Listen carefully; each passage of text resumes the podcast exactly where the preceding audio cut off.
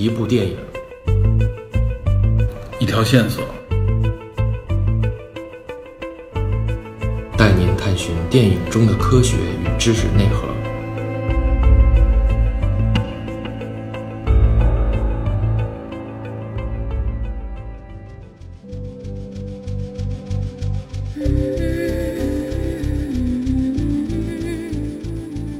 Hello，大家好，欢迎收听本期的电影侦探，我是 Peter。啊，我是 Metal DP。哎，对，今天是我们两个人给大家来聊。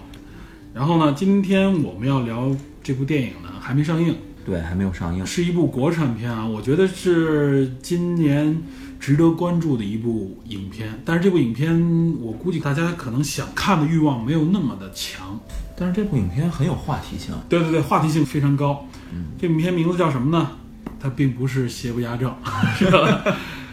这我们要聊这部国产片，名字叫《我不是药神》。对我估计大家多多少少可能听到了这个影片宣发的一些声音啊。这个片子最开始名字来回改，对对对，最开始叫《印度药神》，嗯，后来改名叫《中国药神》，嗯，到现在又改成了《我不是药神》。我不是药神，他为什么这么改？我觉得也有一个呃思考的过程啊。对，然后这部影片应该是现在国内暂时定档是七月六号。对，应该就是七月初，嗯，因为七月份原则上是著名的国产片保护月啊，七月份会有挺多国产片上线啊。嗯，我认为今年的七月应该是质量比较高的国产片上线会比较多，不像以往都是那种娱乐大片。反正就是商业性的这种比较成熟的商业电影，国产电影也有，嗯，然后这种话题性的这种反映社会现实的电影也有。对对，一我们关注的啊，一个是我不是药神这一部，另外就是姜文的《邪不压正》。对。这两部影片可以说是国产片保护月里边的闪光点啊！对。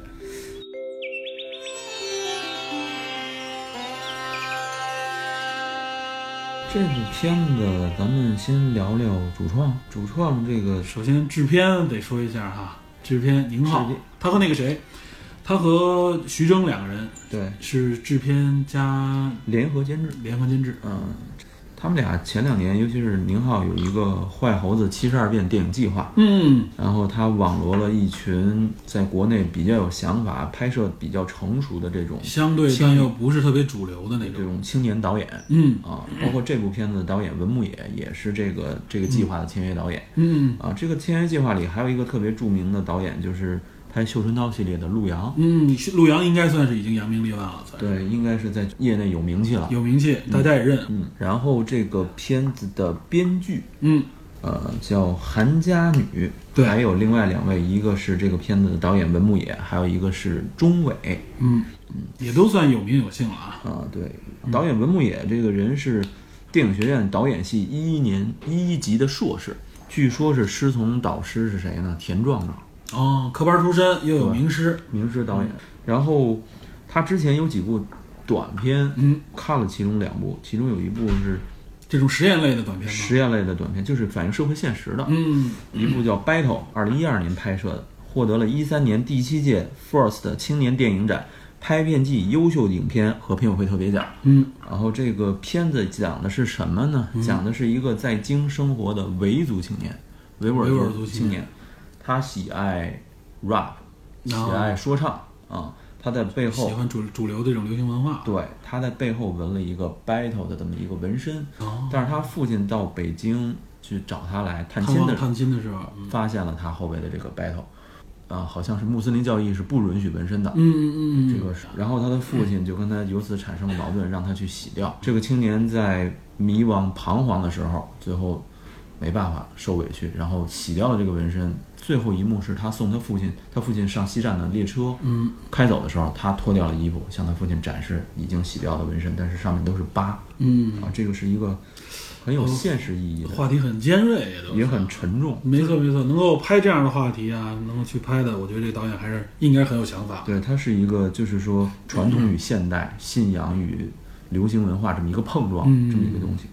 然后另外一部更有名的叫《安魂曲》，嗯，这个是北京电影学院二零一四届毕业的联合作业。这个片子演的是一个青年，嗯，他有一个小小的家庭，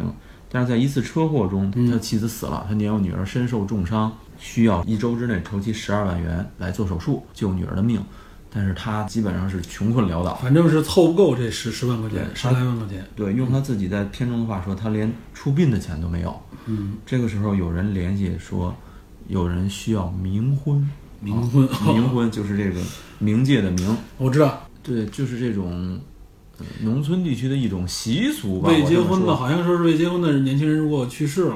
为了让他那什么，然后在冥界给他娶个媳媳妇儿对也要找一个去世的人啊，找一个去世人，然后这个青年等于为了完全是迷信，这就是啊。对，为了救自己女儿，没办法，被迫卖掉了自己妻子的尸，然后为了救女儿。但是这个片子最后呢，没有说手术是否成功，嗯，就是有一个燃烧，这边是手术，这边是燃烧的一个镜头交叉，也很尖锐啊。一生一死的那种感觉，然后非常沉重的现实题材。所以，所以我猜测这个导演既然拍这几种片子特别擅长，那么嗯对这个片子的现实把握应该也比较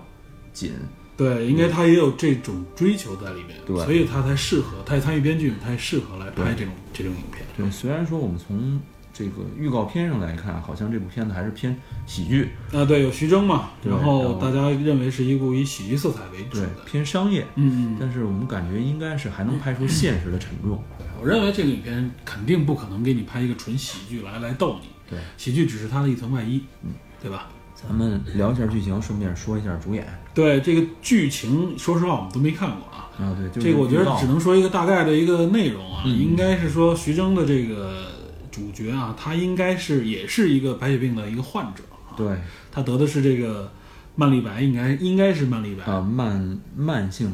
慢性粒细胞白血病，对慢性粒细胞白血病，对。比较绕这个名字。对，在电影中，他好像是一个卖印度神油的老板，说白了是一个卖有点就是卖成人用品小店铺的一个老板，对，叫叫程勇啊，在剧中他叫程勇对，他的原型应该是这个陆勇，回头我们说一下啊。嗯，呃，反正他应该是这样的一个角色，然后他通过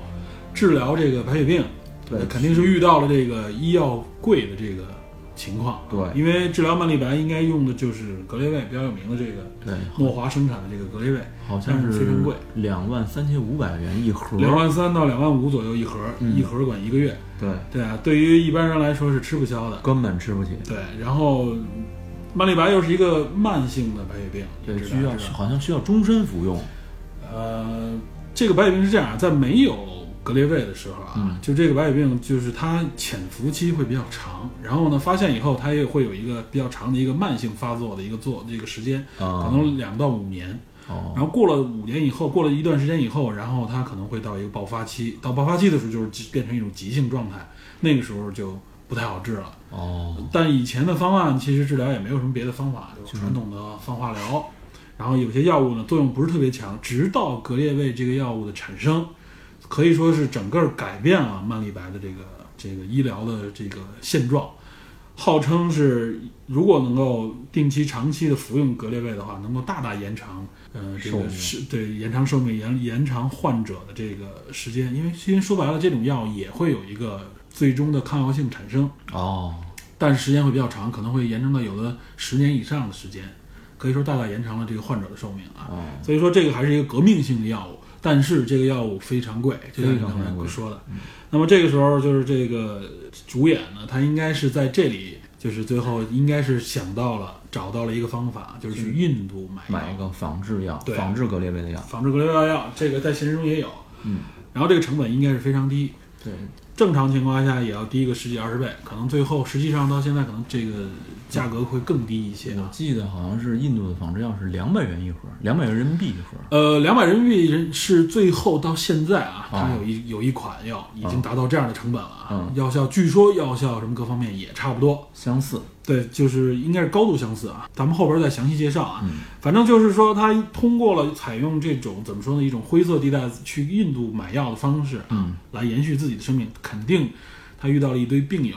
这些我们从影片的预告片也能看到，这帮病友应该也都是应该是中底层的一些人物，对吧？就是如果有钱去使用格列卫的话，应该也不会找到他。就经济收入很拮据。对，然后他们应该是最后相当于是走投无路吧，为了救命，等于是通过他，他原来是这样一个小老板嘛，可能所谓的有一点印度的渠道吧，最终因为治自己的病，最后可能就是演绎的是他最终是怎么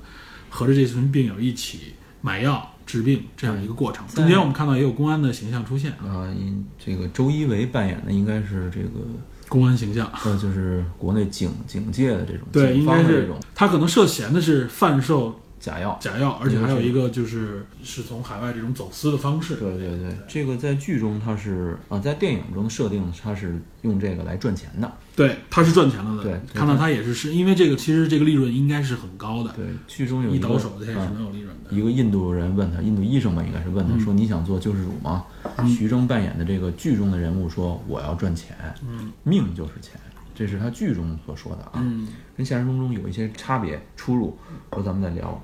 还有一个，他这个有一个叫什么护药小分队，还是叫什么救命小分队？相当于是这么一个小组织吧，就是这群病友组组成的。对，然后这里边有几个人物，有一个戴着眼镜儿、头发长长、特别萎靡不振的一个病友，最开始帮他牵主演线，之一，对，叫王传君。我们两个人都不太熟，我搜了一下，才发现他是鲜肉角色啊，他是小鲜肉来对的，，他是对零七年《加油好男人》上海区的四强，全国二十强，还演过《爱情公寓》里边的一个角色。是吗？看看这个片里边能不能够演技脱颖而而出啊！啊，这里边看是完全看不出来是鲜肉，嗯然后但是反正那个形象有一点儿，我是觉得稍微有点造作啊，看 出那个样子来。然后是这个有一个这里面应该是女主演了吧？嗯嗯嗯，反正一个女性角色，在啊。女性里边算是一个主演。对，她是谭卓，嗯，这个谭卓。有有一点点名气哈。啊，是在演过这个《春风沉醉的夜晚》这个片子获得过六十二届戛纳电影节影后的提名，他凭借这个是一个文艺片儿，然后他还演过这个大家知道的《Hello 树先生》，跟王宝强一起，王宝强抽烟那个，对这个非常有意思，对。啊，应该也是说文艺片儿出身，对，也演过这种底层人物啊，对。是吧？在这里边好像他是一个舞女，他演的好像是一个对跳钢管舞的一个也就说白了就是舞女。母。亲，对。对母亲，她自己本身好像也是病友啊，应该是因为这个曼丽白主要是中中青年患者，对，然后还有一个就是这个杨明新，我当时没认出来他是谁，后来我搜了一下，我才反应出来，嗯，这个早年间春节联欢晚会的时候，这我一眼我一看那个我就知道，哟，这不是这演小品那个，他的形象没怎么变，戴眼镜，有他演。过那个最早最早，他跟蔡明儿演的对那个什么这个男人气概的，他演一个。特别受上蔡明儿欺负的一个上海男人的形象，嗯懂懂好国好多国英文的那个上海男人的形象是他演的。他反正有点像一个，有点像一个怎么说呢？一个演公务员啊什么那种对这种形象有，点但但是他也演过教师什么之类的。但是他也演过一些比较狠的角色。嗯你你知道，在那个零九年演无人区的时候，啊，无人区里好像有他。他演的那个加油站的老板哦有一傻儿子，记得吗？对对对，是一个反正也是个狠角色。对外表挺忠厚，但实际上是一个狠主。这应该是他跟宁浩和徐峥合作，应该是基于这部片子。然后剩下的就是戏精吧，王艳辉，嗯。预告中露了一脸儿，也都算是算是有名有姓的，或者说有点来历的一些演员，熟脸嘛对，熟脸熟熟脸。就说这个片子里边应应该是在演技方面是应该有要求的，对，而且是能够得到保障的这一不是一个我们想象当中，比如说纯喜剧闹剧的那种方对，式，就是请一大堆明星，不是这对种。啊对，所以这是应该是一个在至少从演员、编剧和整个故事呈现上，应该是有诚意的一部电影。没错没错，，我所以我也是比较期待这部电影，它反映的也是一个真实的事件，对对对吧？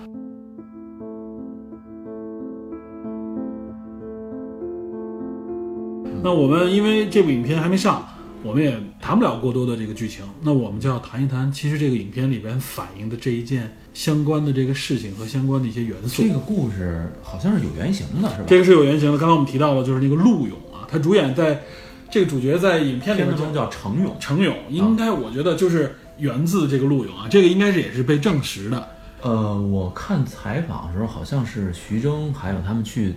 接近过这个陆陆勇然后嗯跟他这边商量。这个陆勇本人好像是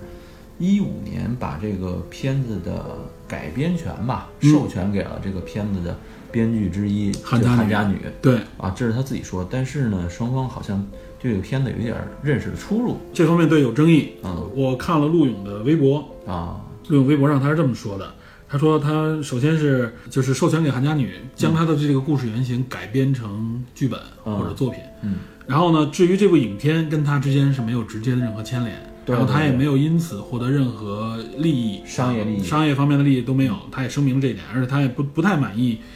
这个影片呈现目前呈现出来对他的这个改编啊。当然了，这个我相信到最后呈现出来是不是像预告片里呈现的那个样子，我不知道。但是他觉得至少这个设定他不认，他不认可。他那我们谈一谈陆勇这个人啊，就是陆勇实际上他是现在公开资料上也有，因为他是因为一四年吧成名的，哦，他实际上是两千零二年啊，他就患了这个白血病被查出来，就是慢粒白，慢粒白。嗯，曼丽白我们这里简单说一下啊，就是说白血病的一种。白血病其实分很多种，嗯，它有急性的和慢性的，嗯，然后这个慢性里边主要分两种啊，一个叫做慢淋白吧，就是慢性的淋巴细胞白血病，还有一个叫慢粒白，指的就是这个慢性粒细胞的白血病。啊，然后慢粒白实际上是一般患病都是二十岁至四十岁左右的这种青中年人容易患这个病。嗯，然后呢，而且以男性居多，知道吧？但至于白血病，包括慢粒白的致病原因，说实话，现在医学界是没有一个确认的缘由的。科学的方式来解释的话，说我们现在并不明确它的原因，但是基本上有有一些因素会影响啊，比如说一些辐射啊，嗯，大家知道这种癌症都跟这个有关，辐射的影响啊，然后还有一个就是一些化学品的影响，比如说我们大家知道的这个甲醛，但是甲醛并不等于白血病，并不是说因为甲醛接触多了就会得白血病，这方面并没有一个直接的一个强相关性。但是呢，现在是医学界公认的，就是甲醛可能会增加患白血病的可能和几率，几率。对，因为至于什么原因，我们后边有有有机会我们会介绍一下啊。嗯，这就是他得的这个病的原因。两千零二年，然后那个时候对于他来说啊，知道治疗的这个药物，那没别的了，那就是格列卫。这个我记得他本人还是一个小的私企老板，他是个私企老板，就是说他还是有一定经济能力，有一定经济能力，但是面对这么贵的药来说啊，这个说白了，您不是富豪，真真根根本就担负不起。哦，这个药好像叫什么？瑞士诺华公司出的格列卫诺华对著名的诺华出的这个一直是非常厉害。据说这这个药真的是什么人类第一个分子靶向抗癌药，对，而且说是为这个白血病的治疗带来了革命性的变化。据说是五年生存率提高到百分之九十以上，原来只有百分之二十，非常非常非常 强。但是这个药非常非常贵啊，对。那贵一般情况下，就大家这里边网上也能查到啊，两千两万三千五百元，五百元一一盒左右。然后其实呢，国内是有格列卫的仿制药的，国内的仿制啊，中国国内中国国内的啊，嗯，这个仿制药的这个价格大概多少呢？可能说是五千元左右，便宜个三四倍，但也不低。而且啊据说这个效果呢不是很好，不是特别好，哦，知道吧？其实呢，这个格列卫是这样啊，就是在瑞士生产的格列卫，在美国的售价啊，在美国的售价折合人民币是一万七千五百元，哦，能便宜一半儿将近，到了我国就两万多嘛。然后这里边中间的差价是多少呢？六千元。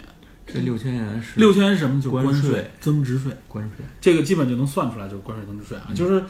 然后呢，我国患有曼丽白的这个这个病患呢，差不多有六十万人左右啊。中国真正在消费使用格列卫的这个这个使用量啊，就每年有差不多五六十亿元。那么推算了一下，差不多中国在使用格列卫这个药物的病人也就一万多人。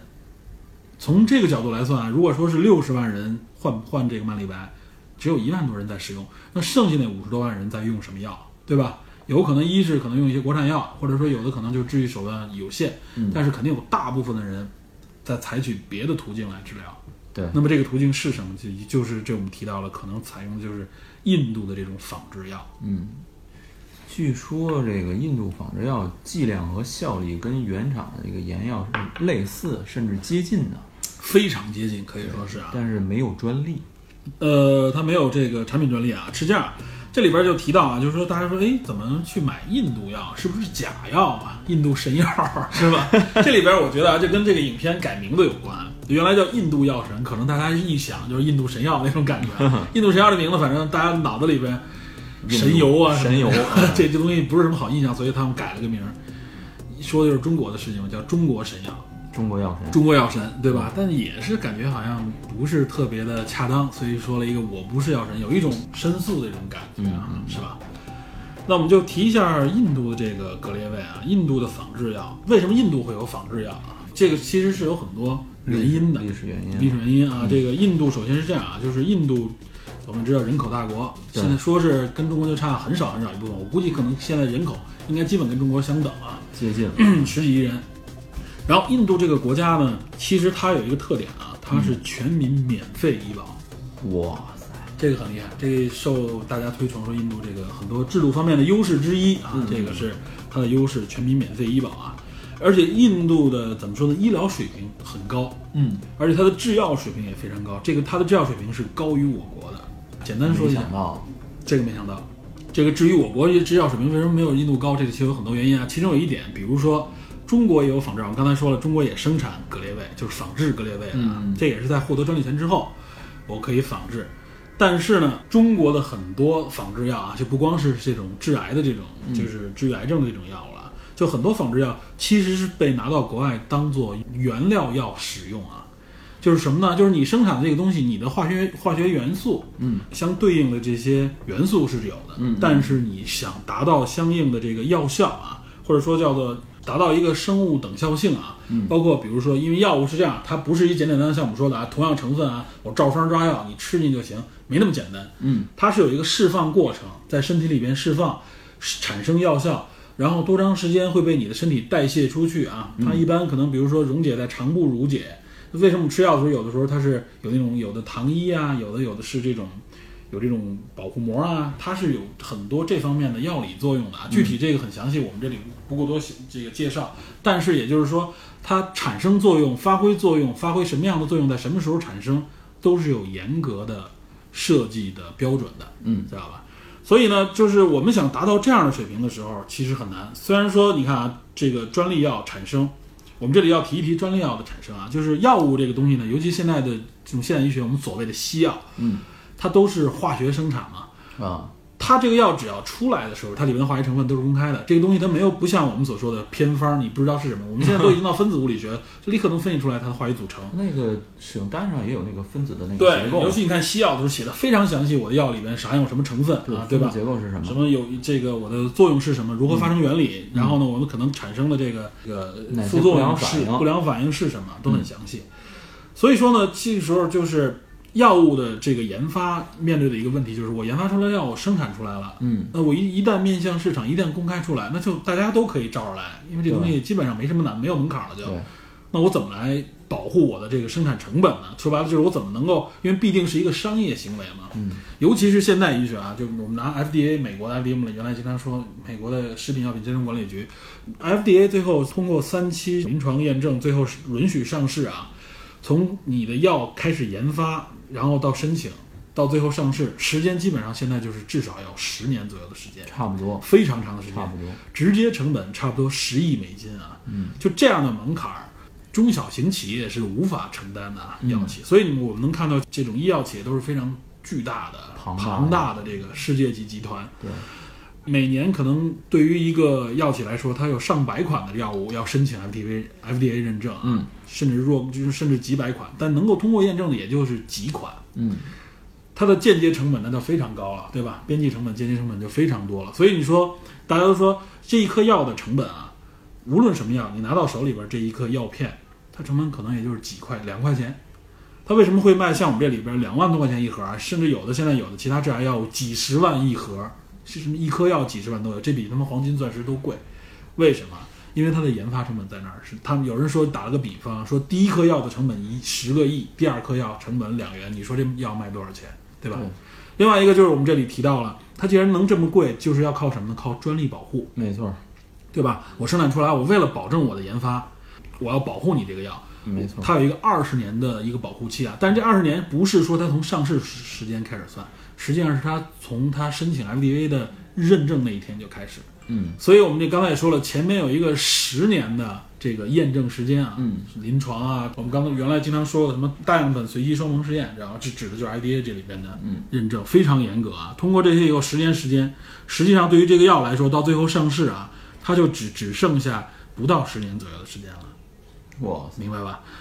所以也就是说，很多药啊，很多仿制药啊，实际上都有仿制药工厂，它都是在你这个药申请的时候，哎，他们可能预估这个药可能能够通过的几率多高。如果觉得这个药很有希望的话，他早早就把它仿制出来了。说白了，就等到你专利保护期一过，我立刻就往市场上推。比较著名的这个专利药啊，伟哥知道吧？辉辉瑞、万艾可，万艾可、维尔刚是吧？它就是一个就是有专利保护的药，但只不过它前几年专利到期了，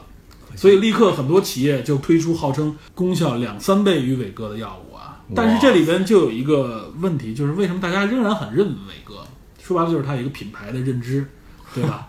另外还有一个就是仿制药，它不可能百分之百完完全全的复制，因为它的整个生产工艺当中，它的这个就刚才我们说的，它的释放过程当中，它有一些辅料啊，除了主料以外，它有些辅料，包括里边用的什么糖衣之类的，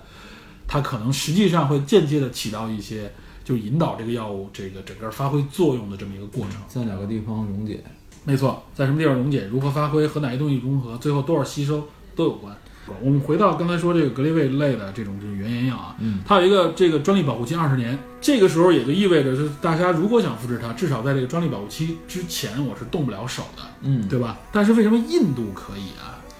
这就跟印度的医疗政策有关了。好像印度有这个法规是吧？对，印度在专利法上面专门在针对医药做了一个改变，哦好像是七十年代，七零年好像。七零年代对。嗯印度在专利上专门做了一个调整，它只对工艺专利进行保护，哦，它不保护产品专利。说白了是啥呢？就是你这产品名字我最后凝结成我这叫格列卫，我这叫汉这个麦当劳，但我的这个产品我我没有专利保护，我只对你的工艺。那所所谓的工艺保护，就是你整个生产流程里这里边所有元素 OK，嗯，这样组合出来的这个配方出来的这个东西，我保护你。嗯那我如果想说白了仿制它的，我里边儿你这里边儿放了这个百分之多少的糖，那我可以换一个别的东西，对吧？换哦，我只要化学元素上跟你有一点点区别，我工艺就跟你有区别了，对吧我就能够生产出来了。那这所以它迅速的就能大量的生产。所以你看啊，这个其实跟我们刚才提到的印度整个的医药制度也有关，它全民医保，印度人又那么多，嗯印度实际上曾经在五六十年代、六十年代的时候啊，就是当时世界有名的医药成本高，嗯，药贵，老百姓买不起。那么这个政府也说白了也是出于政治的目的啊，用这样的政策也是赢得民心。我哦们这么多人，我怎么看病啊？我知道这样的人呢，还不都得病死了，对吧没错？OK，那我就采用这种方法，而且它有一个叫专利的强制许可条例。强制条例是什么呢？就是你这个药到这儿以后，我强制的就是要求你这个专利公开，我给你一个所谓的一个专利费用，那很费用很低的，我就强制你到我国就公开，知道吧？所以这搞得这个世界上的很多药企在印度这也很头疼。据说格列卫诺华在印度打了七八年官司，也最后没个结果。等于说印度为了自己本国的国民也好，对还是说经济或者是政策稳定也没错好，开始用这种方式来变相的促进本国的仿制药的发展。没错，本国的这个医疗水平也大大提高。印度的医疗水平实际上相当高的，属于世界一流水平。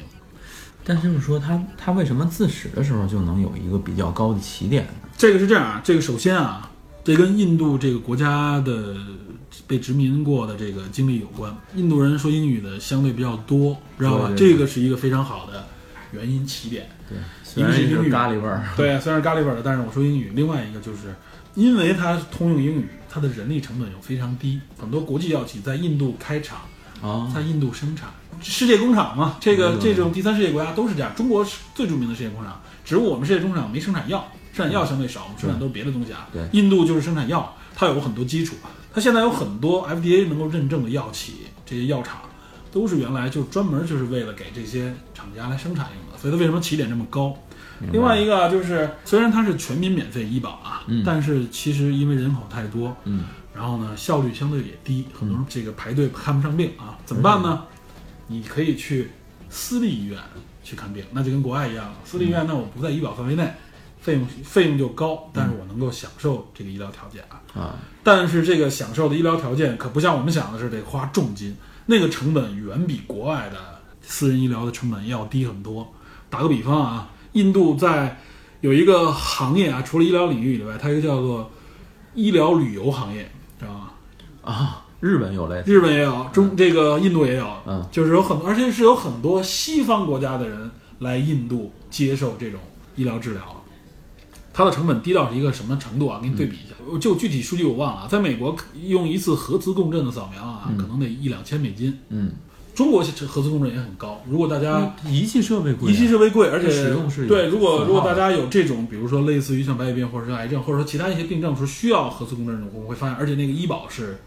不报，报对基本不报的，那个看一次好像也是几千块钱，嗯对吧？那个扫描一次，在印度是多少？六十美金，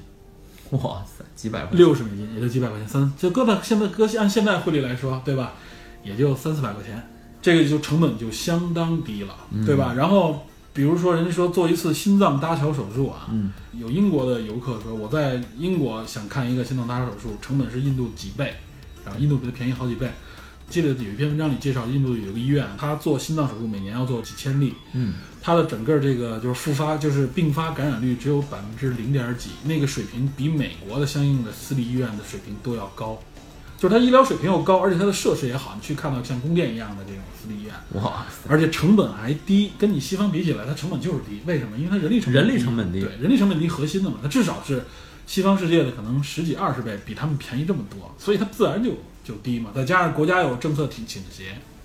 这个是真的没想到，一些很有名的药物啊，嗯你上市了，我我印度这边我复复刻你，我仿制的时候，它还不是一家企业仿制，啊，对，很它是多多家企业企业，所以导致它这个药的成本也自然会因为有竞争嘛，对吧？对所以它药的成本也会低。就像你刚才说的，说最后印度这个仿制格列卫到中国已经到两百多元一盒了，对吧？对它其实原来的时候好像说是仿制药也是一两千块钱一盒，曾经到现在已经降到两百多元一盒。嗯这两百多元实际上就不是原来一开始那个仿制药企的了，是另外一家药企。嗯当然那家药企也有争议，但这里要说的就是说，说白了正是因为它这种竞争导致这个药的价格嗯，就一直很低，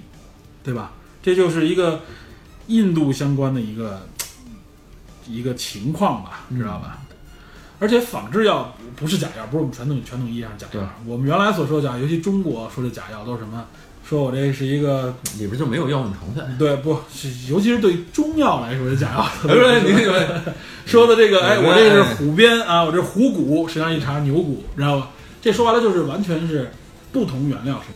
就是仿制药是这样，它它说白了就是复刻，嗯，成分都刚才我们说成分在那儿摆着，它这里面没有什么假不假的成分，对吧？同样的东西，而且它的成本也都是同样的，提炼成本并没有多高。印度的这个药啊，尤其是使用过，看网上有很多就是这种病友群体，嗯，就是使用这个药效，说据称可以达到百分之九十九点九九的一样的这个药效水平，基本上就是一致的，说白了就是。那就那就直接 copy 呗，等于是，所以为什么有这么多人趋之若鹜的要买这个药啊？啊，但是这个陆勇这个人，嗯，陆勇这个人好像是说因为这件事儿还惹了官司，对他零二年患病，然后他也是通过各种各样的手段啊，因为他一开始用的正宗的格列卫，这成本太高了。嗯，尤其是就是曼丽白，说白了就是它时间相对比较长，所以他还有时间去找寻找解决方案。最终呢，就是找到了印度这条方案。嗯，然后他自己也去亲身的去验证，而且陆勇就自己介绍，他服药的时候他还是很谨慎的，他也担心药不管用。没错没错，他一开始说是从日本买的好像，呃，不光从日本买，还有一个他服药的时候，他也是有讲究的。嗯他是拿真药，就不是真药，就拿原研药的这个格列卫和配着这个东西一起吃，然后慢慢慢慢慢慢的，然后用原这个仿制药取代格列卫，就比例越来越高，最后全用这个仿制药。而且他从零二年我们看到现在十五年了，嗯，这个陆勇目前的生活状态和正常人没有区别，只是他说他仍然需要定期服药，嗯。是吧？这个就可以看出来，他本身就是一个很好的一个验证。实际上，他吃上官司应该是二零一三年，一三年，对，他也是因为购药原因啊，因为他在外，他需要去海外购药，他需要用信用卡，他原来的好像信用卡好像已经是不能使用了，然后他申请新新的信用卡的时候被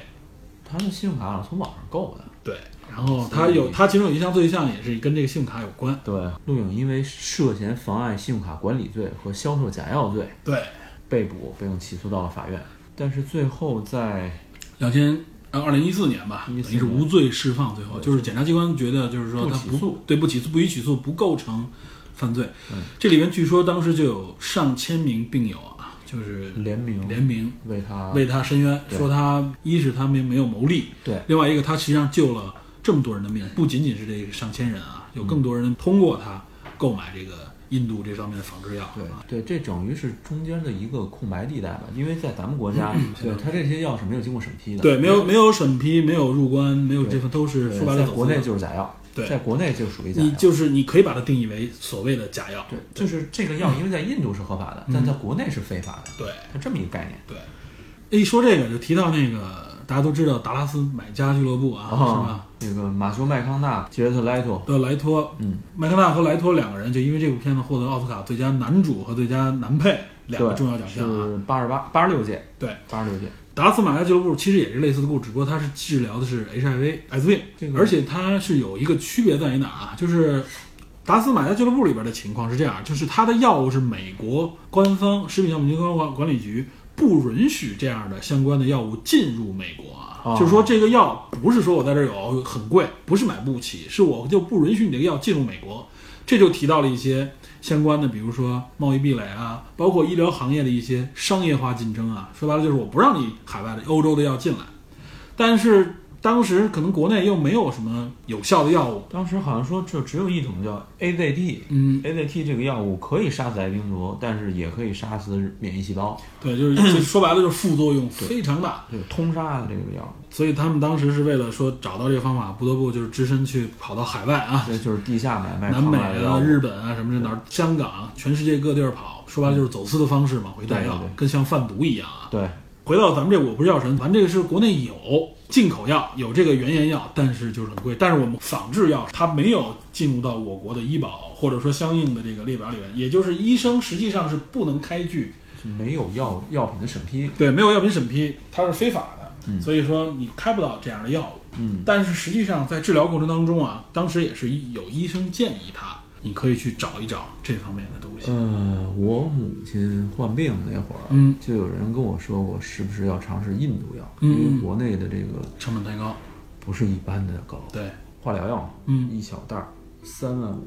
对对对，那个就是一个疗程可能用几袋儿的，一袋儿，一袋儿一袋儿就够受了。嗯一袋儿这个这个价格，你保命啊，嗯，对，对吧？但你要用了，副作用又很大。没错。后来就有人问说，你要不要去尝试印度药？嗯去尝试。我当时也找了一些人，嗯这个后来发现呢，这个国内外就算是替代药，嗯印度药当时叫替代药，嗯，好像跟这边的这个效果差的不是太多。可能你面对的这个问题，这个药物并没有说像格列卫这样的起到这么强烈作用，又有价格有这么大区别。对，而且它也不能完全抵消那个强烈的副作用。这里也说一句啊，格列卫实际上为什么这么趋之若鹜，就是它一是基本上就是服用这种片剂就可以了，不用再用放化放化疗都不需要了，对就只吃这个药。但是啊，吃这个药也是有反应的。对，听陆勇介绍，就是说他一开始吃这药的时候也总结出经验了，一开始吃有出现呕吐这种情况，他要会难受，有免疫反应。他要吃着饭的时候，他在饭中吃，然后还说吃完了以后赶紧来一罐可乐之类的，对对给压下去给顶，下去。嗯，对，反正他就是在长期的时间已经积累出服用这个药物的经验了啊。没错，呃，而且通过很多这个信息，我们看到，就陆勇本身他在帮助别人购买这个药，自己服用这个药的时候，他没有从中获取什么利益。对，他不是说我倒，比如说我这个药里多少钱，我我倒给你，我必须要怎么样？因为说白了，这东西本身它也不能这种，如果如果用这种方式的话，那他就明确涉嫌违法了。对，对这也是说他之所以能够最后不被起诉的一个原因。一个原因。对，就是，而且还有一个就是社会方面舆论的原因，就是大家消费不起这么贵的药，那你又不能不让人去救命，对吧？这毕竟是救人人命啊。所以有的这个病友，同样的这种患者，曼丽白的这个患者，把他视作英雄般的存在。没错，没错，尤其是你看啊，他治病救人，然后最后还受到了一个所谓的不公平对待吧，对。其实是受制于制度的原因，没错，然后又无罪释放这么一个曲折，嗯，最终导致近两年中国的相关的医疗政策啊，进口药的医疗政策产生了非常大的变化取消了这种救命药的这种这种很多进口关税都是零关税，对，一五年这个新药的审批流程就开始缩短了，嗯。然后食药监局啊，食品药品监督管理局，对然后要求中国仿制药在一八年年底之前，就是今年年底之前，必须完成生物一致性的评评价。对，就说白了，要求中国的药企也要有好的仿制药仿制药就是老百姓得吃得起。对。另外就是说，这涉及到重大疾病的药品，采取零关税，嗯采取纳入医保的政策，等于说为了确保更多人，能够保住这个生命吧，相当于是。对，所以在这样的一个背景下啊，这个故事有很强的现实意义。有现实意义，所以被拍成电影，没错，对吧？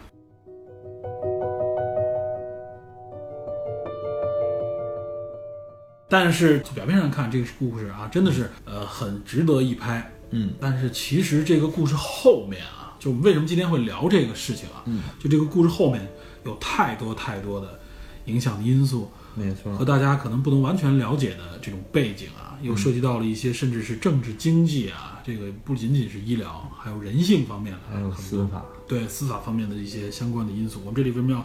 详细的介绍，也是这个原因啊。嗯，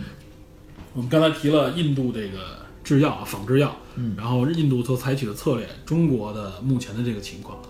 我先提一个，就是印度为什么会采取这样的策略？我们刚才说了一些政治方面的、环境上面的背景啊。另外一个，其实我们从一个经济学理论上啊，就是从博弈论的角度来说啊，就是经济学理论，没错，就是为什么印度要采取这样的这种方式啊？嗯，呃，有一个叫智猪原理，我不知道你听没听过，就是智慧的智，这个猪肉的猪，就是说白了就是聪明的猪的这么一个 这么一个原理啊。这这这是博弈论里边的一个这经济原理太逗了。对，这是它还有很多很有意思的蜘蛛原理。他说的是什么呢？就是说，简单说啊，一大一小两头猪。嗯举例啊，嗯，一大一小两头猪要想吃吃到食物饲料啊，他们发现有一个开关可以控制。嗯，但是这个开关距离这个食物吐出食物的食槽有一定距离。嗯，那么谁去开那个开关？去开完以后，食物放出到回来是花一定时间的。嗯，两只猪一大一小，这就意味着呢，就是去开食物开关的那只猪开完以后，另外那只没去开在这儿等的那只猪就可以先吃，啊，知道吧？一大一小是什么呢？如果大猪等着小猪去开啊，小猪去开再跑回来所消耗的能量，和它最后能够在大猪啊、狼吞虎咽，因为大猪吃的速度也快，吃完以后它能够抢到的那一部分食物来说啊，入不敷出。这是小猪，如果去抢吃不饱，对，吃不饱。小猪如果去开的话，就面临这样的问题。反过来，如果大猪去开，小猪等，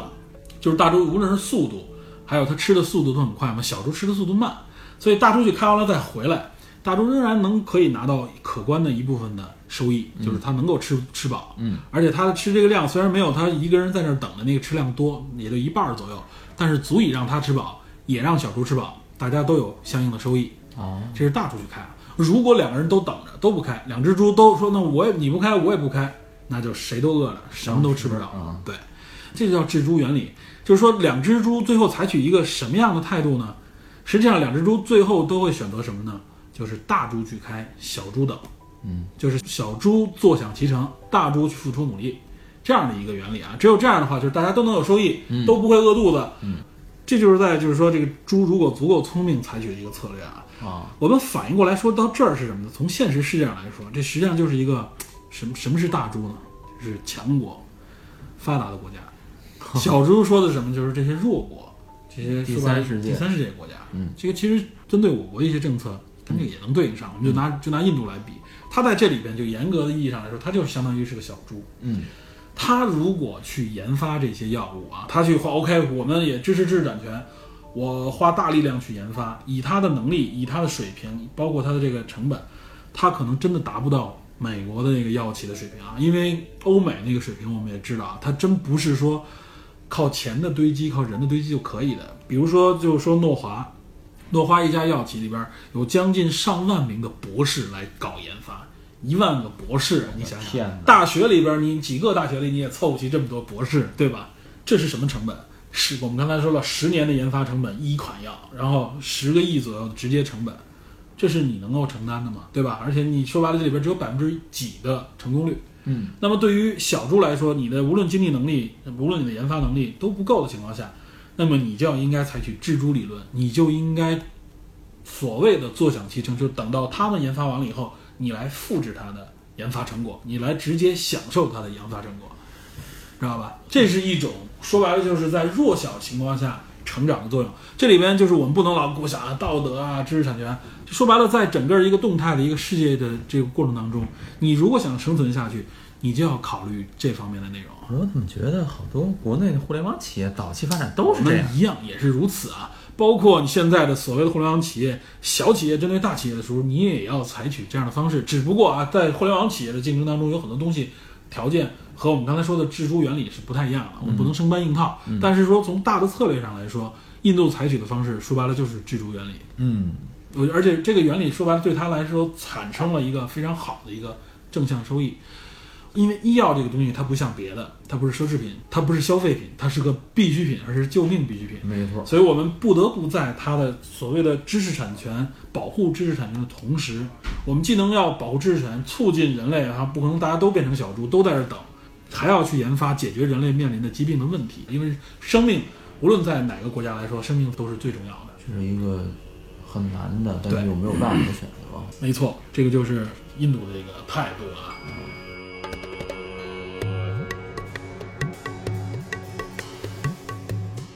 回到说我国啊，这里边我们往深了挖，嗯，刚才你也说了，问我们干嘛不去做仿制药呢？实际上我们也仿制，但我们刚才说了，就是仿制药的水平能力不同，不行。为什么啊？我觉得这个就提到有一些，一是我们在可能在这些政策方面啊，不是特别的明晰，对吧？对在专利保护上面各方面，我们没有像印度那样采取一种公益专利方式，我们采用的是全世界通用的这种专利保护，而也没有用这种强制强制专利法。对，而且我觉得好像民间对于这种所谓仿制和嗯假药的区别，好像还不是特别明晰。没错。很多人可能认为仿制药就是假药。另外，我觉得还有一个影响因素啊，嗯，这个我没有在任何的呃网上或者包装媒体的信息当中看到，这是我自己猜的，或者我自己想的。我认为啊，就不得不再黑一下中药。我认为中药，因为中国有很多中药企业，占了很大的这个在整个医疗企业里边，它占很大挺大成本的。嗯，我认为中国扶持中药，包括中药这个研发，相说白了就是你有这么一摊事情要做的时候啊，你放在那方面的研发成本，自然也就相应降低。呃而且中国在中医药方面是有，尤其是现在有很大的扶持力度的政策啊，扶持国产中医药。嗯，好，这个也是号称中华伟大复兴当中的一部分啊，而且把它放到了很多很重要的这个程度，甚至让中医药的一些理论进入了中小学的课本儿。所以导致什么呢？就是有很多企业看到 OK 对中药这样推崇的情况下，那我更加的大力生产中药了，对吧？呃，这个有两方面因素吧。你说那个是一方面，嗯但是在国际中医药市场上，嗯百分之九十的中医药是日本的。啊，这个在业内早有这种说法啊，对对然后但这个数据我们就不说它到底准不准确啊。我觉得说可能跟国际市场的经济的竞争也有关系。对这个我觉得对于中药来说，我们不用考虑国际市场，考虑国内市场就可以了。中国市场，你现在去任何一家医院啊，就北京，我不知道其他地方是不是这样。就北京，我问过一些群友网友，也说其他地方其实基本都如此。你去看一感冒发烧，看任何一个病，给你开具的药里边，中成药占一个很大的比例。我上次有一次去看一个感染，可以说就是正规的西药起，我认为起作用的那个西药一小盒几块钱，十几块钱够了。嗯咱们给我开了一个两两三百块钱的一个中药，一拿出一大盒，里边每盒就是给给我差不多有七八盒吧。那我觉得那量够我吃一个月的啊。是中医院吗？不是中医院，正规的西医院，中成药啊都是中成药，一大一大摞，给我开了一个这样，就是感染。就现在基本上你看任何病都会给你开大量中药，你除非说 OK 我不接受中药，不接受中任何中药中成药，还有中药注射剂，而且对，而且你要早说，你不早说的话，医生也也会直接就给你写上了啊。这就是扶持政策导致的一个结果。可能跟这个医药制度和医对药企业的，所以企业的选择啊，这个在说白了就是同等情况下，你在嗯西药的这方面的研发上面，你投入的这个力量肯定就弱。而且说白了，西药这方面啊，你就处在一个比较落后的这个状态啊，你连印度都超不过的情况下，你想你去就跟我们看任何一个行业的研发一样，你想去加大力度研发，你要知道你要逾越的门槛儿，你要追上的这个这个力度是非常长的，这个成本研发方面的成本你是偷不来的。我觉得可能还是对整个医疗制度和医药没错的一个宏观的概念。宏观的概念、扶持的力度，对吧？另外还有一个啊，就是中国的药企，这就不仅仅是中药了啊，嗯包括中国生产的一些西药啊，中国的很多药品流通，嗯，流通领域里边充满了各种各样的流通环节，甚至是灰色地带。啊不是国家改两票制了吗？对啊，但是都是针对这个，但仍然就是国产一些国产药啊，嗯，成本高，价格贵，药效还不是那么的牛情况下啊，为什么成本下不来？有些国家强制要求药物的价格降低以后，这个药物就消失了，买不到。药企采用的方式就是改一个名儿换一个名儿，然后我立刻要卖出去所谓的一款新药。药企它也要活着呀。没错，这就形成了一种，我认为形成一种恶性循环，知道吧？就这里面充满了一些我认为不合理的地方，导致了我我们国产医药这里边的发展还不够完善。家医疗改医药改革吗，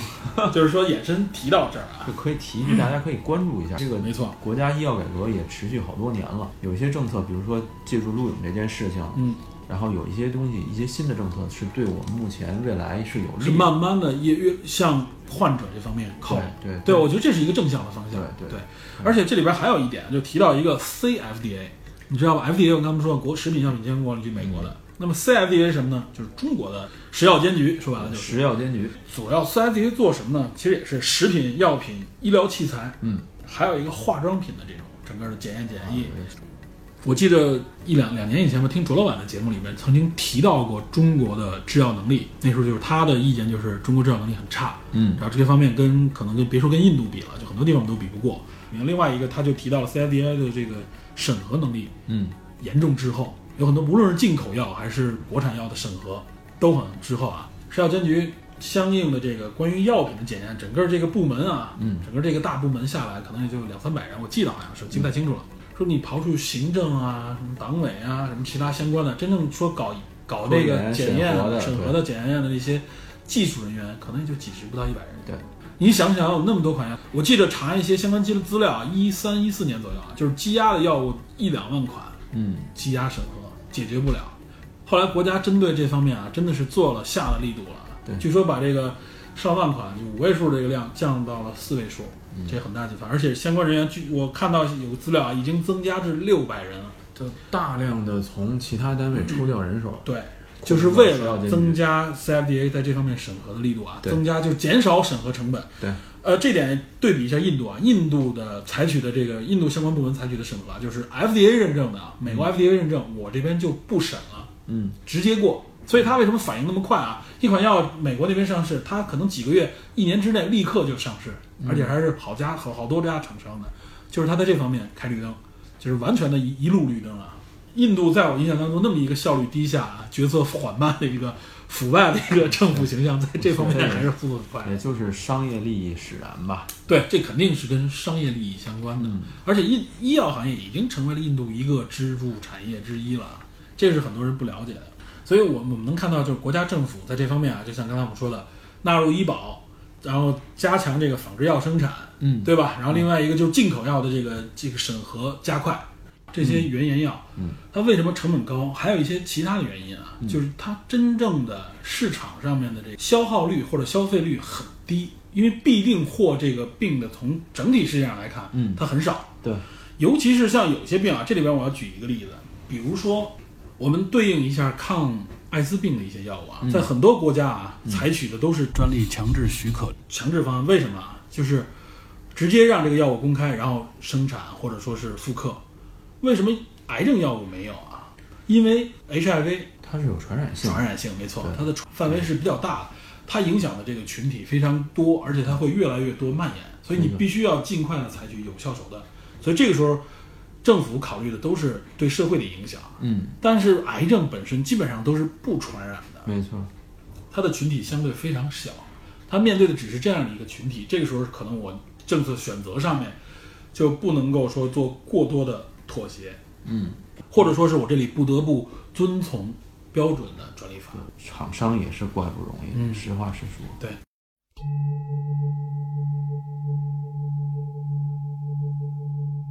我们刚才说到了啊，就是说陆勇这个人啊，嗯实际上也有一些争议啊。我们这里我觉得，我们就把我们看到的一些信息给大家呈现一下啊。至于这个争议是怎么样，我觉得大家自己来判断啊，我们不做一个评判。关于陆勇那个仿制药啊，嗯他从印度他提供渠道让大家买的仿制药，药效方面，据他自己使用来说，感觉上跟格列卫是没有太大区别的。嗯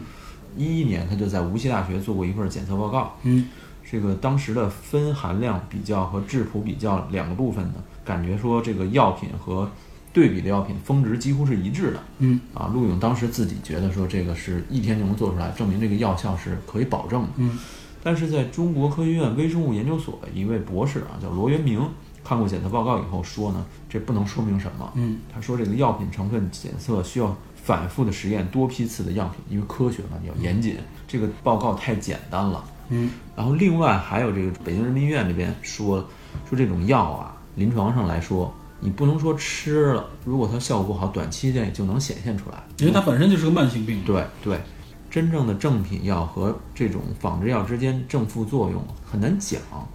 不能百分之百的盖棺定论。对他发表过一份针对九百四十九名患者的研究，说结果显示，相对于服用原研药的患者，服用仿制药的患者反应稍微差一些，管理和这个药效最终怎么样，还是存在差异。对，这个就其实它不仅仅是我觉得啊，不仅仅可能在药方面有问题，对流因为流通环节、服用环节啊，对，包括使用环节啊，包括监督环节，可能多多少少都有差异，导对甚至致最后的结果可能会不同。这个东西所以说不能百分之百的就下确定的定论，定论，我嗯觉，得这个东西可能更需要大家去关注全面的去关注关注一下。我看到的还有相关信息啊，就是陆勇前期他从印度带过来的药啊，是另外一个品牌的，就是两一两千块钱左右的一个品牌。那家药企也是在印度非常有名的一家药企。对，他后来他自己不愿意承认啊，他自己没有承认说我去代理，但实际上有很多人说他实际上是有点间接的代理了另外一款。就后来他向大家推荐的都是一个叫做好像叫赛诺的一个对，三农。Sino 的一个印度的一个药企，但是大家说在网上查不到这家企业的相关的详细信息，而且据印度治疗曼利白的医生自己说，他说他治疗治疗了数千个患者，没有接触听说过这个企业。听到陆勇这方面他有过解释啊，嗯。说这家药这家的药企它只针对出口用户，它不面向印度国内，所以印度国内的医生是不了解这款药的，就属于一个相对比较模糊、比较敏感的一个地方啊。有有起有这个媒体也跟踪了这件事情，嗯，但这件事情说到现在，就像你刚才说的，它没有一个百分之百的定论。尤其我觉得，作为陆勇本人来说啊，他所处在的这个位置啊，也是一个很敏感，很微妙。因为他已经可以说在印度和中国在这个领域里边非常有名了。没错，包括陆勇，据说有人曝光说，呃，好像是那家药企，或者还是还是印度的其他药企想投资陆勇和陆勇在中国合资开厂，对，开药厂。这里就牵扯到了很多啊利益啊商业利益商业利益方面的角度啊，这个就不太好评说了。嗯但我是觉得啊，其实就像你说的，这些东西越早的开放，越早的呈现在公开的环境里边，嗯，呃，国家吸纳并且做相应的这种监督和管理的时候，才能够真正有效的来验证其中的原委。嗯，那么它到底是什么样的一个状态，嗯对吧？适不适合国内的这个用户，还是说这里边有没有不太合理的地方？我们还是值得去继续去关注这件事情对。。啊、另外还有另外一款药物，这个药物也是仿制的，但是它在印度这个药企的这个生产生产许可的这个期效也已经过期了，一五年就已经过期了。嗯，所以说它在印度生产其实也是违规的。这个涉及到很多很细节的东西。没错，比如说它可能是一个过期的产品，对结果他就为了中国这边有需求，我还往往你这边兜售，对，都有可能。这个问题可能陆勇自己有意或者是无意的，呃，没想到，嗯或者说忽视掉，或者说忽略掉了。必定我们要说啊，陆勇一是一个商人，对另外他不是医学专业，他只是一个久病成医的一个患者，没错，所以说他在很多地方他是没有一个专业的或者说严谨的一个考虑在里面。对，陆勇并没有想把自己打造成为一个这方面的全权代理人，嗯，对吧？他不想成为这方面的一个怎么说呢？一个完全符号化的人物。对，我觉得可能说人在这种时候啊，嗯有一种寄托。嗯，这个寄托可能很多病友就把陆勇当成了自己的寄托，没错对这个我可以理解，但实际上我觉得作为一个我有类似经历的人来说，嗯这个时候自救救人，就是你自己能够自，助者天助嘛，没错，你你自己能够坚持住，积极的寻找方法。对寻找方法，这个时候你才能给自己更多的信心。也给也给身边的患者也好，或者是给家人信对心。，你能减少很多不必要的麻烦和渠道，你能获知一手的信息，你自己才能建立信心，你才知道这个病怎么样去面对。没错，哎，这个时候 自然而然的就会有更多人来帮助你。套一个稍微远一点的话，就是缓解焦虑的办法是什么？解决问题，没错。正面你解决问题。与与其对困难踌躇满志，不如开始解决困难。对，如果你一再退缩，总是躲避焦虑，那你再次面对焦虑的时候，这个焦虑会加倍。所以就是一点一点解决问题，无论你是寻找他人的帮助，还是用自己的方式，不要放弃这一点。也不要把自对所有的东西都寄托在别人身上。没错，这个我们也提到了一个陆勇这方面的一些争议话题啊，所以我觉得因此这部电影非常值得一看啊，也就是在于这样的一个背景下啊，它背景非常的丰富，嗯啊，有很多故事。牵扯到很多话题啊，对吧？而我们也不知道这部影片会最后影射出哪些社会现实背后的这些情况。也不知道它呈现的是一个什么样的状况，对啊，它能都反映哪些细节？而且我相信，我希望这部影片能够让更多的人去关注啊，病友啊，尤其是这种危重病的一些这个群体啊。其实说白了，他们就处在一个非常边缘的社会状态里面。但是很有可能就在你身边儿。没错，我们身边这个我也说你你经历过这个，我我也自己也经历过啊，就是我有同学也是因为白血病，哦，然后但是已经去世了，哎呦，但是呢，就是他不是曼利白，嗯所以他应该是没有用格列卫这个药啊。嗯但当时反正也是我们几个好同学吧，在一起，大家建了一个专门针对这个朋友的一个群，大家我们建了一个小基金啊，就相当于是，然后等于是为了这个同学的一个是捐点钱，嗯。另外一个呢就是呃有这么一个动力吧，能够说大家以后遇到这种情况的是有一种一个小群体内的一个自救互助机制、互助。机制啊。我觉得这个其实也是因为这个同学的这个遇到的这个白血病的这个突发的这个意外啊，嗯呃，也给了我们挺多触动，然后也让我们在这个过程当中成长起来了。嗯，就是我们也是希望能够积极的寻找更多的方法了。没错没错。这里边我们说了白血病，说了格列卫啊，革命性的这个格列卫啊，嗯然后实际上这个癌症啊，白血病也是血癌嘛，对，癌症啊是一直是困扰人类这个怎么说，尤其是现代医学困扰的一个，可以说是一直原来认为是不治之症，但随着现代医学的发展，癌症慢慢慢慢的已经开始，它开始松动了啊，嗯比如说去年开始啊，出现了一个新兴的这个免疫疗法。免疫疗法其实这种方法早就有了，但是去年开始有一个特别著名的，在 FDA 认证通过的一个叫 CAR T 的免疫疗法，横空之出世。听过对 CAR 杠 T 嗯 CAR T 疗法，这也是诺华，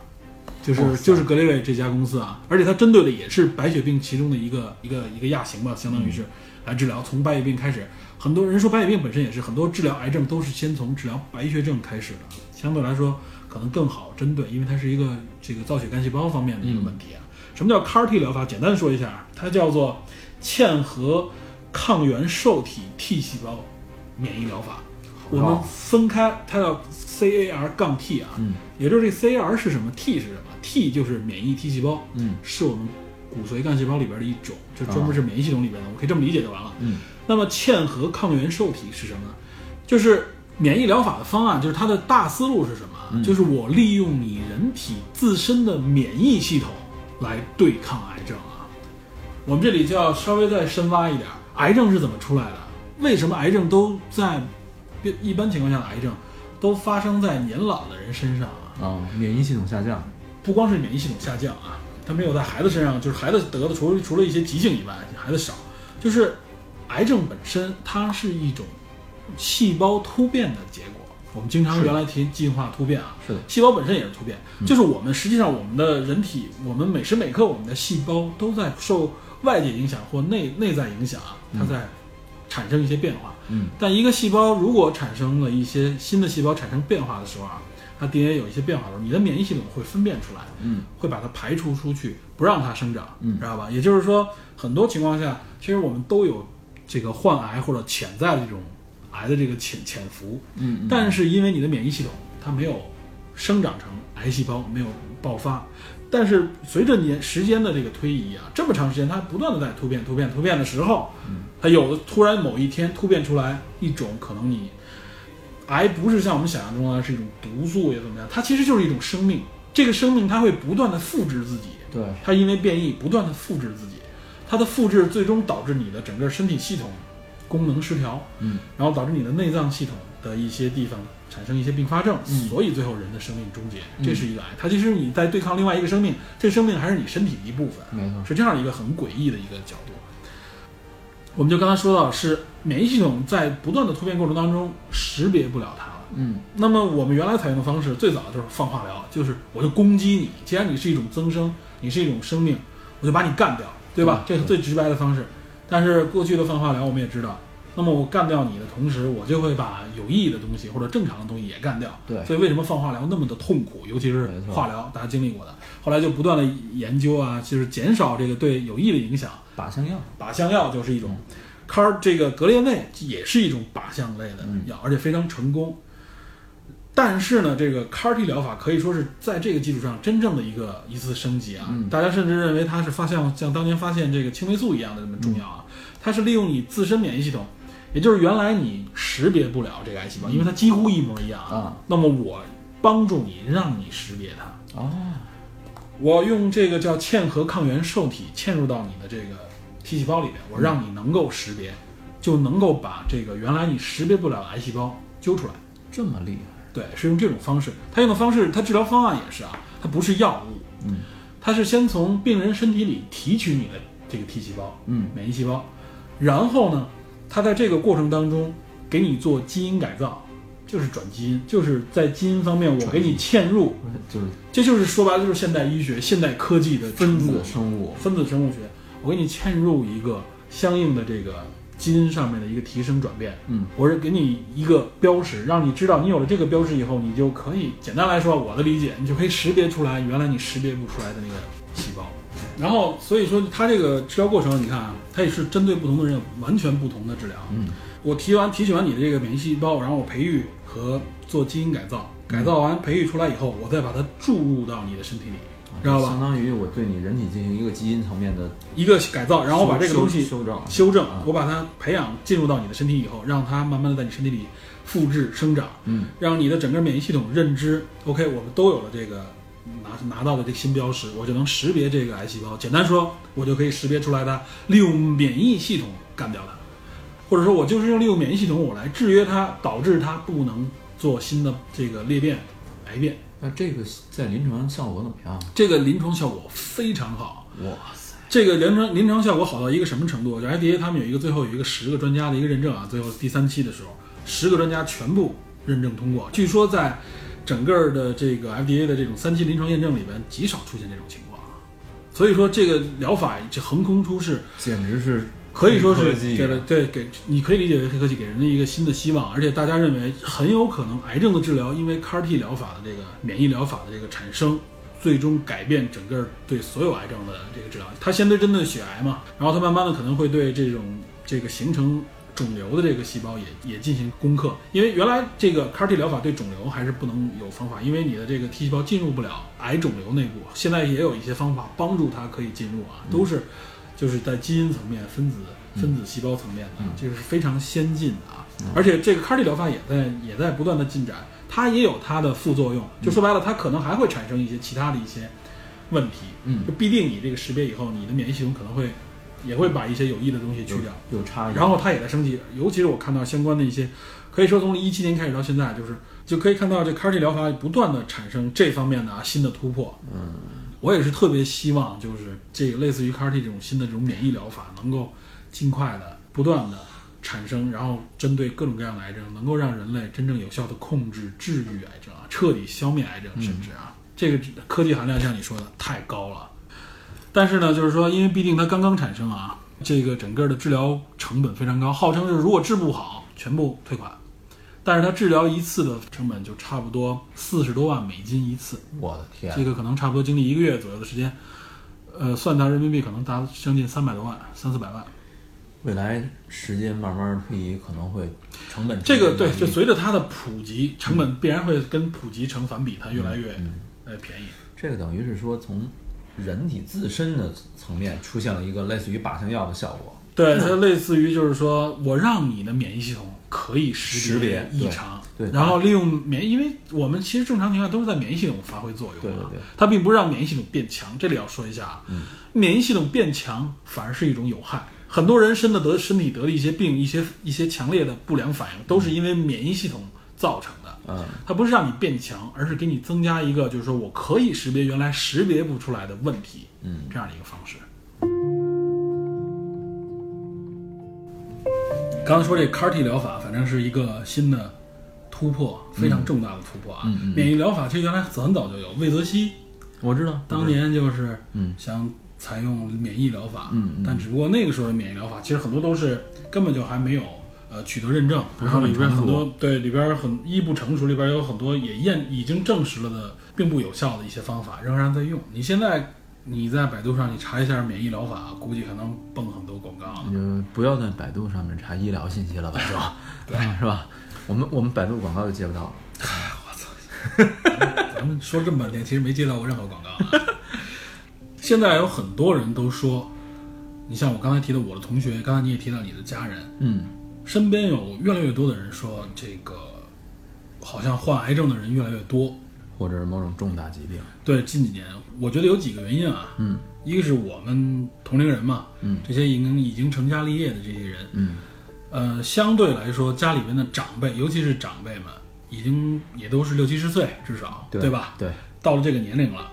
我们这里面就要说一个医学上的一个概念吧，就是癌症它都是在过去人类的平均寿命低的时候，为什么癌症少啊？是因为那个时候可能还没有等癌细胞出来的时候，可能人就已经去世了。啊，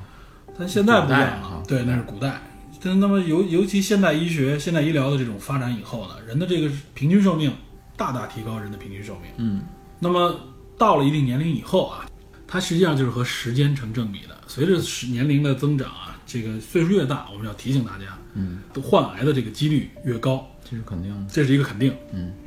所以我们这也是我们造成我们认为遇到癌症的情况也会更多。嗯还有一个就是检测手段、检疫手段的这个增加，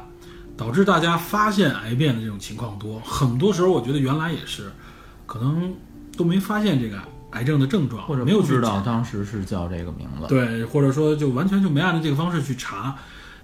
另外一个还有就是传播媒体的这个越来越密、越来越广，对吧？大家能够听到各种各样的信息越来越多。我们接收信息的时候啊，自然会接收那些我们认为刺激的、异常的信息，对吧？自主的，对自主的接受。这是一个很正常的现象。那么，所以我们我们感觉原来就是说经常又是不是地震比原来多啦，天灾人祸比原来多了，嗯，意外比原来多了。实际上，其实整体上来看，从统计学角度来说，它没有发生这样的变化啊。嗯呃，只是因为我们猎取的信息更丰富、更多，我们听到的东西更多，所以给我们印象是反好像复出现的那种感觉。对嗯还有一个不得不说，就是多多少少我们也认为环境的变化是对癌症有影响，包括原来其实政府这个医疗机构方面也提过啊，就比如说所谓的雾霾，对这种这个心肺类的疾病啊，甚至有的时候跟一些癌症的这个癌变也有一些有可能有可能的有有联系可能相关性。对，对，可能有些地方传媒上把它传的更危害性更大，但是它还是确实是影响了这一代人。就是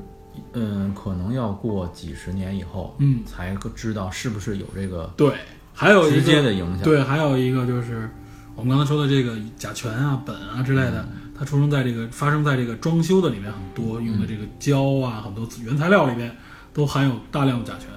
医医学方面也证明了，虽然不能说甲醛直接导致癌血病、白血病，但它会增加这方面的癌变的可能，对吧？甲醛就是一种有强烈的毒性的东西，它会刺激细胞突变。哦，是的，对吧？其实我们刚才说来说来说去，癌症是什么？就是在不断突变当中产生的。嗯，我们是我们身上出现一个伤口，嗯对吧？然后这个时候伤口化脓啊，各方面它的反应，它有炎症。嗯这个炎症就是这上面的细胞组织在重组。嗯嗯，这个时候其实就是加快细胞突变，所以有长期炎症的地方就容易产生癌变，这是是医学也证实了。这个是的，没错没错。对吧？这个，所以我们为什么说平时注意健康、注意卫生，大家注意运动、体检，对吧？尤其到了一个三四十岁以后，定期体检，对？吧？这方面的筛查也很重要减。早期。对早期发现，那治治愈起来就更容易。对，很多癌症现在日本就是嘛，日本癌症治愈率非常高，为什么？因为它早期的这种癌症筛查非常厉害，嗯，然后就能把癌症消灭在早期，治愈了。对啊，嗯，适当健身，对健康饮食啊，对然后还有就是定期体检，对一些明确有害的东西要隔绝，对吧？尽量不要碰啊。对。但是啊，我们这里再科普一下啊，所谓的辐射，什么什么 WiFi 辐射、手机辐射，那个大家真的不用担心啊，那个辐射不是我们说这里所说的辐射啊。那个平时你晒的太阳，我们接触那太阳那辐射都远远大于手机 WiFi 这个辐射，这个成百上千倍啊！你就想想你晒晒太阳会不会光本身就是辐射，就是辐射嘛？对，所以这些东西大家大可不必担心。对，呃，这个就顺便顺便科普一下，我们一是要注意，另外一个也别草木皆兵，多看一些官方的正规的媒体，知道吧？很多人现在爱关注这个，关注的结果是什么呢？就是朋友圈里边。或者是微信群里边随便发一段文字啊，哪儿哪儿又发现如何如何了，非常惊悚的标题。日本的什么什么那个这个受了辐射的鱼流入中国市场之类，这些都是早就被证实的谣言啊，知道吧？大家不要不要去正规消息不相信，偏偏信这些人口口相传的这些东西。有些人说白了就是为刷点击、刷影响力啊，什么事儿都干。对，什么事儿都干得出来。就我们原来也说过，一看标题你知道，你就赶紧就屏蔽掉就行了。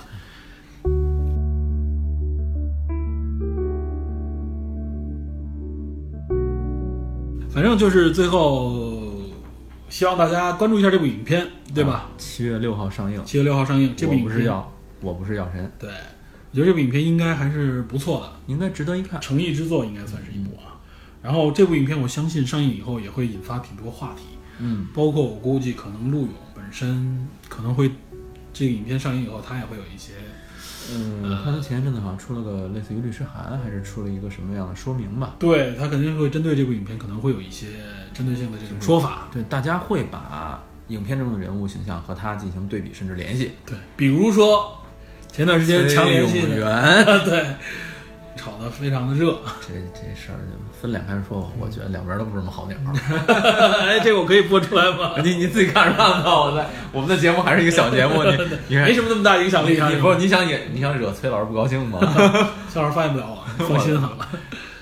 关注健康的同时，关注这部影片，关注这方面的社会问题。这也会促进我们整个社会、整个国家的这方面的政策向一个更良性的方向去发展吧。对，因为我觉得这个东西更多的是让大家关注这里面体现出了很多相关的问题啊，无论是结构性的、制度性的，还是说人的这种角度啊，都有，对吧？我们要增强这种信息的沟通，让大家更多、更科学的去认知这个事情。我们这里也提一下，最后补充一下，就是包括像格列卫这种这种药啊。他实际上在包括诺华企业，他在针对印度的诉讼的时候，他也说说，实际上我们每年都会有很多的针对不同的这种贫困地区的呃相关的患者采取的这种免费的啊这种或者说是赠药赠药的这种方式来提供啊，这个在很多医疗像我们现在的一线的这个临床医院当中也会遇到这种情况，有的有的符合某种某些条件，比如收入相对比较低，然后家庭的收入来源比较少的情况下，困难的家庭。都会得到这方面的，并不是说啊，大家想的你没有钱就不给你治，治疗癌症这方面的啊，医院告诉你的这种特效药，有效的一种新的，比如尤其现在最多的是主流的是靶向药，嗯，都有相关的不同的组织啊医这个医疗机构进行扶持政策，只不过它要求要有一些审核，要要你了解你的家庭收入情况，嗯，知道一些情况，因为它要确保这个药真正到的到病人手中，对，尤其是这些困难户的病人手中，所以如果说条件不好的。这个困难户的这种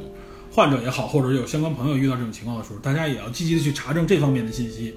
实际上是有一些渠道是可以帮助大家去解决的，能缓解。包括很多现在有很多社会慈善组织啊，也在做这方面的事情。对，我们我们总之就是希望一方面就是从医学的现代医学的角度来说，希望科学发展的速度更快，帮我们解决更多的病痛。没错。另一方面，就是这个社会积极的来应对这些问题啊，无论从政府还是从社会、从个人的角度，嗯，我们关注啊，我们这个人类这个社会能够不断的往前走，对，然后能够解决这些问题吧。对，未来我们还要火星移民嘛，是吧？对到火星上去活的时间更长一些，是吧？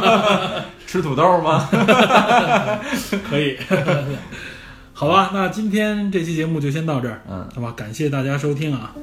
然后我们还会持续关注类似的这很多这方面的影片，我们也会持续不断的推出更多对电影方面基于科学知识的解读。对，反正我们这个角度跟大家的跟平常的这种影评节目不太一样。然后我们也有一个现在成立了一个小的一个侦探社的一个微信群的小组织，然后现在的人也不断的在壮大，嗯，大家聊的也都是非常有趣、非常有益，里边大家各个不同角度的、来自不同行业的、有不同知识背景的人在分享自己的这种。对影视认知，对影视的看法也好，包括相关的一些知识啊，嗯，来到我们这个群里的人，真不是说纯只对电影感兴趣，大家对相关引发的一些知识也感兴趣，藏龙卧虎，没错没错，所以有很多分享非常有趣啊，嗯，我们也欢迎有更多的听到这里的听友吧，或者影迷能够加入到我们这个组织里来，跟我们来直接互动。加入的方式呢，我会列在本期的这个节目的简介文字文字内容简介里边啊，我们每期内容都会目前都会贴出来，大家应该很方便的去找到啊，好吧？那今天就到这里，好，咱们下期再见，下期再见，拜拜。拜拜。